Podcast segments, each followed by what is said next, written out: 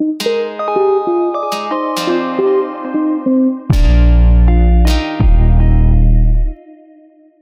dies ist eine neue Folge von Opalia Talk. Mein Name ist Sabine Gurbiermann und neben mir steht die Eva Maria Pilgram. Schön, dass du da bist. Hallo, liebe Sabine und vielen Dank, dass ich dabei sein darf. Ich freue mich sehr.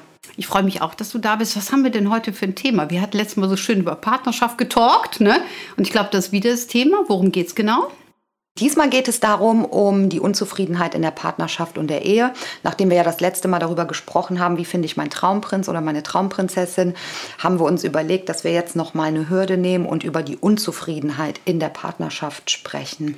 Glaubst du denn, dass viele Menschen unzufrieden sind in partnerschaftlichen Situationen oder glaubst du, dass die meisten einfach glücklich sind? Ich glaube, nach außen hin sind viele schon glücklich, aber wenn es um die Ehrlichkeit jeder einzelnen Person geht, glaube ich, dass die meisten unzufrieden sind. Mm, die Zeit spielt natürlich auch eine heftige Rolle jetzt mit der Corona-Pandemie. Aber in der Regel glaube ich schon, dass die meisten Menschen unzufrieden sind. Genau, so und wenn wir uns das mal genauer anschauen, ne, dann erleben wir natürlich auch wieder dieses Traumprinzessin, Traumprinzen-Symptom. Ne?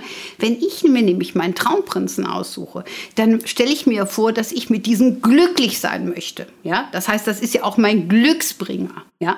Aber ein Partner kann ja nicht nur Glücksbringer sein. Was bringt er denn noch? Also der Partner, der reflektiert uns komplett. Das ist wie so eine Spiegelposition, die der Partner hat. Ähm, egal ob Männlein oder Weiblein, wenn es um mein eigenes Bewusstsein, um mein eigenes Dasein geht, ziehe ich denjenigen in mein Leben, der mir meine eigenen Verhaltensweisen aufzeigt und spiegelt. Und das ist letztendlich, auch wenn die meisten das nicht sehen und nicht verstehen und nicht glauben wollen, das ist letztlich ähm, der Grund für eine Partnerschaft. Mhm. Das äh, sehe ich genauso wie du und das ist ja auch immer Thema, also auch in diesen Beratungen seit über 30 Jahren, ne? immer der Hoffnungsträger. Ich will durch meinen Partner auch gesund werden, ich will heile werden. So und wenn wir uns das jetzt noch mal einen Blick tiefer anschauen, dann gucken wir natürlich auch direkt schon mal auf die Kindheit. Da gehen wir nachher noch mal genauer drauf ein.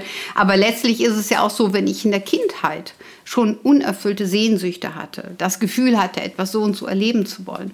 Und wenn das nicht funktioniert hat, dann habe ich das natürlich auch noch im Erwachsenenleben, wenn ich es nicht für mich ausgeglichen habe. Dann hätte ich gerne eine Partnerschaft, die mir alles das schenkt, wonach ich mich sehne. Was kann mir denn ein Partner schenken? Ja, ein Partner kann mir letztendlich nicht das schenken, was ich in meinem Leben suche oder was in meinem Leben auf der Strecke geblieben ist durch Erziehung und Prägung und eigene Erfahrung. Mein Partner kann mir letztendlich ähm, aufzeigen, wo mein eigenes Verhalten nicht in Ordnung ist. Aber ich kann von meinem Partner nicht das verlangen, was ich selbst nicht bereit bin ähm, zu leben. Damit bist du natürlich schon einen Schritt weiter. Da wollte ich noch gar nicht drauf. Das ist nämlich die, die realistische Wahrheit. Aber Tatsache ist, wenn ich mir Partnerschaft vorstelle und ich möchte mit dem glücklich sein, dann möchte ich eigentlich, dass er mir alles das ausgleicht, wonach ich mich so gesehnt habe in der Kindheit. Ne? So, und wenn du dir jetzt mal vorstellst, du bist ein kleines Mädchen und du hast den Papa da und du möchtest Aufmerksamkeit von deinem Papa haben, was passiert denn dann, wenn du das Gefühl hattest, dass dein Vater dir niemals diese Aufmerksamkeit geschenkt hat, so zur Sättigung, wie du es gebraucht hast? Was passiert dann automatisch? Ja, ich suche mein Leben lang danach. Ich suche mein Leben lang danach, auf Schritt und Tritt versuche ich, aber unbewusst, weil ich mir ja dessen eigentlich nicht wirklich bewusst bin, wo das Problem ist. Aber ich ziehe durchs Leben und suche immer nach den Sachen, die mir vermeintlich fehlen, die ich in meiner Kindheit gesucht habe, die ich bei gewissen Partnern suche.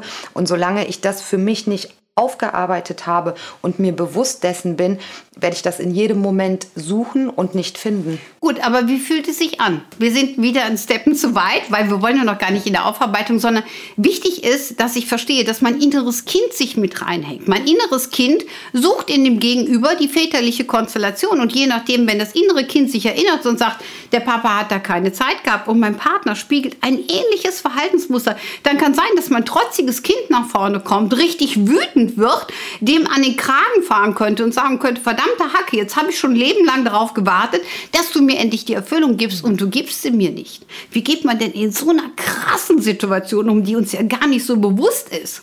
Ja, das ist ein Frustrationsproblem, ein ganz, ganz großes. Und das ist ähm, letztlich das, was uns negativ sein lässt, was uns, was uns daran hindert, zu wachsen, was uns daran hindert, wirklich in unsere eigene Kraft zu kommen und für uns diese Sachen, die uns in der Kindheit oder in der Vergangenheit passiert sind, aufzuarbeiten. Also das ist letztendlich eine ganz, ganz massive Blockade, die dann in uns sitzt. Genau, und dann ist es ja meistens so, ne, dass wir, wenn das innere Kind vorne steht, krantelig reagieren, total unlogisch, kindlich, aggressiv, wütend, ja, und mit Liebesentzug. Ne? Frauen können das ja immer so gut, dass das so schnell kommst du mir nicht mehr an die Wäsche, ne? so ungefähr. Du gibst mir einen Liebesentzug, dann gebe ich dir auch einen Liebesentzug, ja. Also damit sind wir natürlich in dieser Konstellation, dass das Ganze sich hochschaukeln kann, ja. Aber was kann man denn tun? Weil du hast ja eben so schön gesagt, man kann das aufarbeiten und so. Du hast ja so vollkommen recht, ne? Aber wir zwei arbeiten ja auch in dieser Technik. Das kennt nicht jeder, ja. Wir kennen aber manchmal dieses Gefühl, einfach ausgeliefert zu sein. So, hast du eine Idee, was jemand machen kann, wenn man in der Konstellation ist, dass man den Partner gerade mal an die Wand nageln könnte und das natürlich nicht tun möchte? Was kann man tun? Hast du irgendwie so einen, so einen Lösungsansatz? Also mein Lösungsansatz, ähm, den ich auch selber immer für mich verwende, ist, ich beobachte mich selber. Ich beobachte meine Gedanken, die ich hege und pflege meinem Partner gegenüber oder der entsprechenden Situation gegenüber. Und da die Gedanken mit den Emotionen verknüpft sind, weiß ich, okay, wenn ich das über meinen Partner denke, das dauert keine Sekunde, dann kommt genau diese Emotion hoch. Und wenn ich in diesen Beobachtungsmodus gehe und mir klar werde, dass das ein Prozess ist, das Denken und die dementsprechenden Emotionen, dann bin ich quasi so derjenige im Hintergrund und mir wird auf einmal klar, was tue ich hier eigentlich? Auf was reagiere ich hier überhaupt? Und in dem Moment löst sich dieser Schmerz auch komplett auf und ich kann anders handeln, als ich es tatsächlich gelernt habe. Mhm. Aber da bist du ja schon wieder Profi drin. Das heißt, ne, das, was du ja eigentlich schilderst, ist, geh aus der Szene raus. Geh irgendwo aus der Szene raus. Und wenn du das nicht mit einem kleinen Abstand kannst, dann großen. Dann sag einfach, ich gehe mal eine Runde um Block. Ich mache irgendetwas, damit ich für mich eine Basis finde, mich aus dem Verhaltensmuster rauszulösen. Weil wenn ich in dieser Wut drin bin, in der kindlichen Wut, kann ich ganz viel zerschlagen. Ich werde mit Sicherheit unlogisch, auch ungerecht reagieren. Ja, und mein Gegenüber weiß ja gar nicht, was ihm passiert. Nun ist es aber so, wir sind ja jetzt von einer Seite ausgegangen, haben gesagt, wenn ich als Kind vom Vater nicht die Anerkennung und, und, und, dann möchte ich mein inneres Kind, das vom Partner. Aber der Partner muss ja auch eine Resonanz haben, oder? Das hast du eben schon mal so schön erwähnt. Welche Resonanz könnte denn ein Partner haben? Ja, das ist eine sehr gute Frage, welche Resonanz der Partner da hat. Es kommt natürlich darauf an, reagiert der Partner genauso empfindlich wie ich auf gestörte Dinge, die in der Kindheit passiert sind, dann haben wir ja keine Win-Win-Situation, sondern mehr immer nur auf ein ein Aufeinanderprallen und ähm, so werden wir diese Situation niemals los. Also Aber wir sind noch nicht im Lösen, immer noch nicht. Wir sind im alltäglichen Geschehen. So im alltäglichen Geschehen ist es tatsächlich so, der Partner ist gewohnt, zum Beispiel von der Mutter, dass auch diese schon unausgeglichen und unlogisch reagiert. Das heißt, ein, ein kleiner Junge, der eine Mutter erlebt hat, die vielleicht auch hysterisch war, die vielleicht dem Vater was unterstellt hat, hier, der Nachbarin, du hast ja in den Ausschnitt geguckt. Ne, ich meine, wir Frauen sind ja kreativ ohne Ende, das muss man ja auch dazu sagen. Ne? So, und dann kann das in ihm ja auch schon das Gefühl ausgelöst haben, ja, dass er sich ausgeliefert fühlt. So, dann hat er eine Partnerin mit ähnlichen Verhaltensmuster und dann fällt er auch in seine eigene Kindheitssituation. Mhm. Und das ist nämlich genau das Thema. Wenn die Kinder streiten, haben wir keine andere Chance, als erstmal aus der Situation rauszugehen. Und dann natürlich, wenn einem das bewusst wird, mit Hilfe einer anderen Person, eine Reflexion, so wie du das so schön schon erwähnt hast, lernen, diese Verhaltensmuster auszublenden, sie umzuwandeln, eine Sättigung zu finden, damit das nicht mehr passieren kann. Weil wenn ich einen Partner finde, und das hast du auch am Anfang so wunderbar erwähnt, du hast ja gesagt, wir finden ja auch einen Partner nach dem Gesetz der Resonanz. Und ich sage immer, nicht nur unsere Venus-Energie sucht den Partner, sondern auch unsere Schattenteile und sagen, okay, den nehmen wir, der hat genau das Muster, was ich brauche, ja. Dann hängen wir ja ganz schnell in der Thematik drin, mit dem Ziel zu lernen, zu verstehen, zu kommunizieren. Aber die wenigsten Menschen kommunizieren ja. Das ist ja der Punkt. Das ist ja auch der Punkt, weswegen du so viel mit dem Thema Gedanken und Kommunikation arbeitest. Ja, und ich natürlich auf eine andere Art und Weise auch damit wir überhaupt eine Basis finden, anderen zu helfen, um zu klären, was ist das Thema dahinter. Wenn man das Thema erkannt hat, also angenommen, sie hat erkannt, welches Muster in ihr, zum Beispiel die Sehnsucht nach der väterlichen Zuneigung, und er hat auch in sich erkannt, dass in ihm etwas durch das Zwischenspiel läuft, was für ihn nicht gut ist. Was könnten die beiden dann tun? Also in erster Linie hört dann dieses Ping-Pong-Spielen auf, so wie ich das immer nenne. Das ähm, ist somit von heute auf morgen hat sich das Thema erledigt. So, ich erkläre das kurz. Dieses Ping-Pong-Spielen ist für mich immer so, ja, diesen Ball hin und her werfen, die Schuld. So, ja, du hast die Spülmaschine nicht ausgeräumt. Ja, aber du hast das gestern auch nicht gemacht und du hast heute gesaugt. Ja, aber du hast gestern nicht gesaugt. Wenn du dir bewusst darüber wirst, was in dir selber nicht funktioniert, hat dieses Ping-Pong-Spielen sofort ein Ende. Und diese kleinen Kinder, die kleine Frau, die kleine Ehefrau und der kleine Ehemann von vor 30 Jahren bekommen in diesem Augenblick die Möglichkeit, das zu klären für sich, zu heilen und einen neuen gemeinsamen und gesunden Weg zu gehen. Genau, das, das ist nämlich der Punkt. Also erstmal dieses Bewusstmachen, ich bin handlungsfähig. Das ist ja auch das Ziel dieses Podcasts, welches wir hier gerade natürlich aufnehmen, ne? um zu erklären, es ist normal, es passiert häufiger, als wir denken. Du hast gerade ganz am Anfang gesagt, man sieht es vielen Paaren nicht an, ja, man versteckt es im Grunde genommen. Ne? Und hinter verschlossenen Türen, dann taucht es wieder auf, weil wir uns ausgeliefert fühlen, weil Teile in uns übernehmen, reagieren und dann natürlich auch unlogisch aber verständlicherweise sich zu Wort melden, um ein Spielfeld zu übernehmen. Aber wir können reagieren, wir können handeln, wir können uns das bewusst machen und über Kommunikation können wir die Positionen verändern. So, das haben wir schon mal super gut festgestellt. Aber wie veränderte man denn seine Gedanken gegenüber dem Partner? Hast du da eine Idee? Also für mich steht und fällt alles immer mit der Reaktion auf die eigenen Gedanken und mit der Ehrlichkeit zu mir selber. Kann ich mir ehrlich eingestehen, Mensch, was geht denn in meinem Kopf ab? Was denke ich? Das kann doch nicht sein. Ähm, ich bin das Problem. Das Problem ist in mir und nicht in irgendeinem Menschen, der im Außen ist. Also für mich steht und fällt alles mit der Ehrlichkeit zu mir selbst. Weil letztendlich stehe ich mir in meinem Leben am nächsten.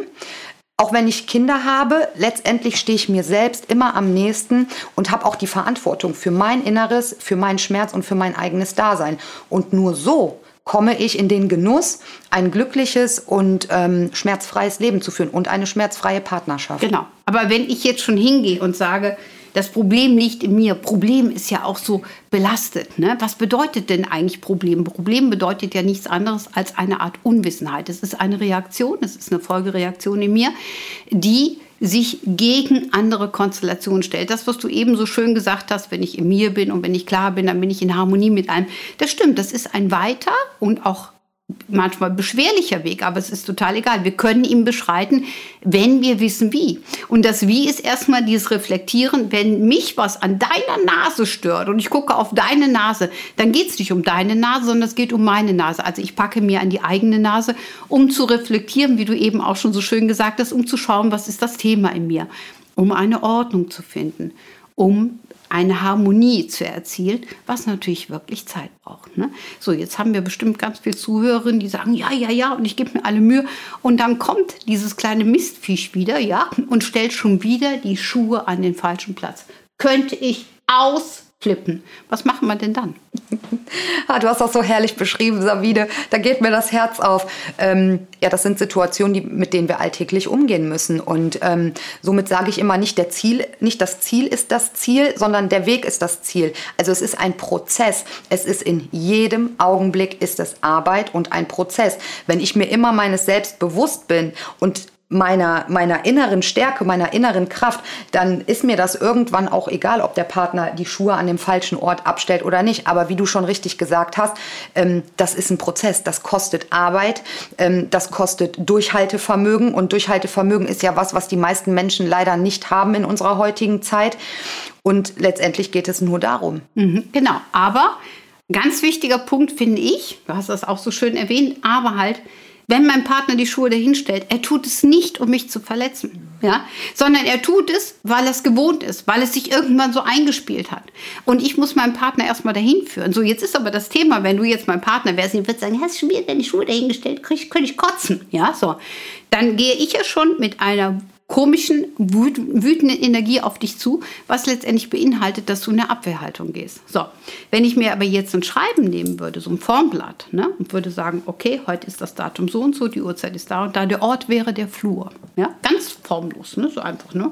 Datum, Uhrzeit, Ort. Dann Fallbeschreibung. Ne? Fallbeschreibung würde bedeuten, deine Schuhe stehen von mir aus mal wieder, wäre wieder eine Wertung, am besten ohne Wertung, aber stehen mal wieder im Flur.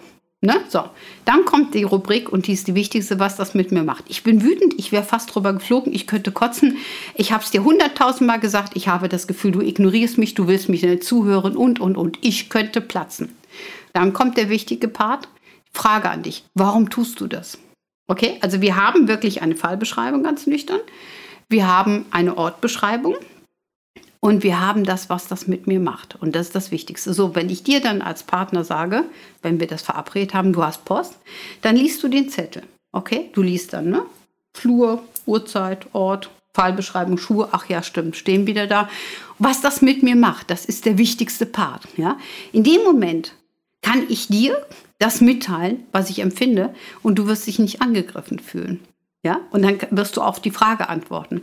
Und man kann solche Formblätter machen und dann kann man gucken, wie der Partner antwortet. Und wenn der dann zum Beispiel wirklich schreibt, ne, sorry, habe ich nicht drüber nachgedacht, dann muss ich das erstmal akzeptieren. Ich muss das lesen, genauso. Auch ich, derjenige, der es verfasst hat. Ich darf noch mal eine Frage stellen. Die darf mein Partner wieder beantworten. Okay?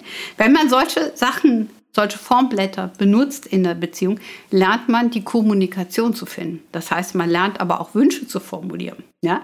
Zum Beispiel, wenn du dann als Mann unheimlich gerne mit deiner Partnerin mal in Urlaub fahren würdest, Du erreichst sie aber nicht. Da sind die Kinder, da sind die Pampers und was weiß ich nicht alles Mögliche. Kannst du auch ein Formblatt nehmen, ja, und kannst Fallbeschreibung und darunter auch, was das mit dir macht. Ich würde mich so sehr freuen, wenn wir mal wieder Zeit für uns hätten und, und, und, und, und. Man lernt darüber, Kommunikation zu finden, weil das ist nämlich der ganz wichtige Part, wie du auch schon gesagt hast, der vielen fehlt. Das Thema wirklich eine neutrale, ohne wertende Konstellation zu finden, wo man sich nicht paart. Absolut. Und die Beschreibung, die du genannt hast mit dem Schriftlichen, das ist wirklich was, was jeder Mensch sofort in seinem Alltag und in seiner Beziehung ähm, einbauen kann und umsetzen kann. Und letztendlich ähm, finde ich, hast du das super beschrieben. Ähm, wenn wir das schriftlich haben, schwarz auf weiß, macht das nochmal was anderes mit uns, als wenn wir nur darüber sprechen würden. Man vergisst schnell, was man gesagt hat und man ist sich oft auch nicht bewusst darüber, was man ausspricht, weil man nicht darüber nachdenkt, ob man jemanden verletzen könnte. Und ich bin auch der Meinung, dass wenn man sich hinsetzt, und sich wirklich klar darüber ist, was will mein Partner, welche Frage, welche Antwort hat mein Partner genannt, wird mir das bewusster. Und das ist wirklich etwas, was an alle rausgeht, die sich diesen Podcast hier anhören. Ähm, wir haben in jedem Augenblick haben wir die Möglichkeit, uns einen Zettel und einen Stift in die Hand zu nehmen, wie die liebe Sabine das so schön erklärt hat, und auf unseren Partner zuzugehen und in die Kommunikation zu gehen, indem wir schwarz auf weiß sehen, was geht in meinem Partner ab und was geht in mir ab. Und das könnte ein Schlüsselmoment für ganz, ganz viele Menschen in der heutigen Zeit sein. Absolut, absolut. Was ich auch noch denke im Thema Kommunikation, wir sind ja auch im Zeitalter der Handys. Handy sollte man nicht benutzen zur Kontrolle. Ne? So ungefähr WhatsApp, wann war das letzte Mal online, hat er mir ein Herzchen geschickt, ja oder nein. Also das muss man einfach wegnehmen. Aber wenn ich das Bedürfnis habe, ab und zu mal anzuklopfen, und nicht zu fordern. Und ich schicke einfach mal einen Kuss. Ja? Oder ich denke an dich. Also eine Kleinigkeit. Nicht permanent, aber zwischendurch mal am Tag. Ich finde das auch eine unheimlich schöne Form. Oder auch zum Beispiel einem Partner zu schreiben, ich freue mich total, ich koche gerade schon, wann kommst du? Ja, also, ne, dass man sich ja wieder aufeinander freut. Also ich finde, das ist ein ganz, ganz wichtiger Part, weil wir haben ja über das Thema Gedanken zum Partner und die Gedanken sollten in Freude sein. Auch wenn wir mit unserem Partner Themen erlebt haben, die wir automatisch in uns tragen, was du am Anfang ja auch erwähnt hast, die wir dann aufgearbeitet haben. Es ist ein Mensch, der uns berührt hat über lange Zeit. Und wenn wir Konflikte lösen, können wir wirklich glückliche Beziehungen leben in der Zukunft miteinander und uns aufeinander freuen und auch dankbar sein für alles das, was da ist. Eine Partnerschaft zu lösen aus ungeklärten Streitsituationen, die sowieso in uns vorhanden sind, ist eine unlogische Ebene. Mit einem Partner zu reifen und selber zu klären, ist eine sehr, sehr wichtige Ebene. Es kann aber auch nach sehr viel Klärung und nach einigen Jahren auch so sein, dass diese Partnerschaft nicht mehr ihre Gültigkeit hat.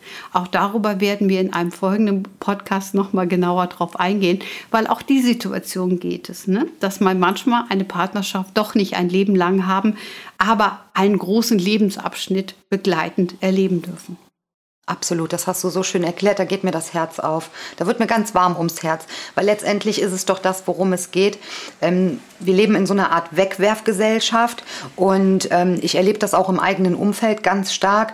Es passt nicht mehr, man hat Konflikte, aber nicht Konflikte mit dem Partner, wie du das so schön erklärt hast, sondern Konflikte in uns selbst okay, ich schmeiß den Partner weg und suche mir den nächsten und siehe da, spätestens nach drei Monaten kommen genau dieselben Konflikte wie aus der Beziehung zuvor oder aus der Ehe zuvor, kommen wieder auf, weil du dieses Problem in dir trägst und das wie ein Rattenschwanz mit dir herziehst, egal an welchem Stopp du anhältst und in welchen Bus du quasi steigst. Dieser Rucksack, wenn du den nicht ablegst und nicht auflöst, wird er dich dein Leben lang begleiten und Darüber hinaus, diese, dieses karmische Gesetz, der, der karmische Rucksack, den trägst du mit ins nächste Leben. Absolut, absolut. Ne? Du bist Buchautorin, ich bin Buchautorin. Das heißt, man kann natürlich auch Bücher darüber lesen, die wir auch verfasst haben. Man kann aber auch natürlich Beratungen in Anspruch nehmen. Ich denke, wir können diesen Podcast-Bereich erstmal hier schließen. Es war total schön, mit dir wieder vor dem Mikrofon gestanden zu haben. Und äh, ich danke auch nochmal für die Technik. und wir hören uns dann im nächsten Podcast wieder. Mein Name ist Sabine Hugo Biermann und bei mir war die Eva Pilgram. Und wir danken fürs Zuhören. Bis bald. Dankeschön. Tschüss. Vielen, vielen lieben Dank und bis bald.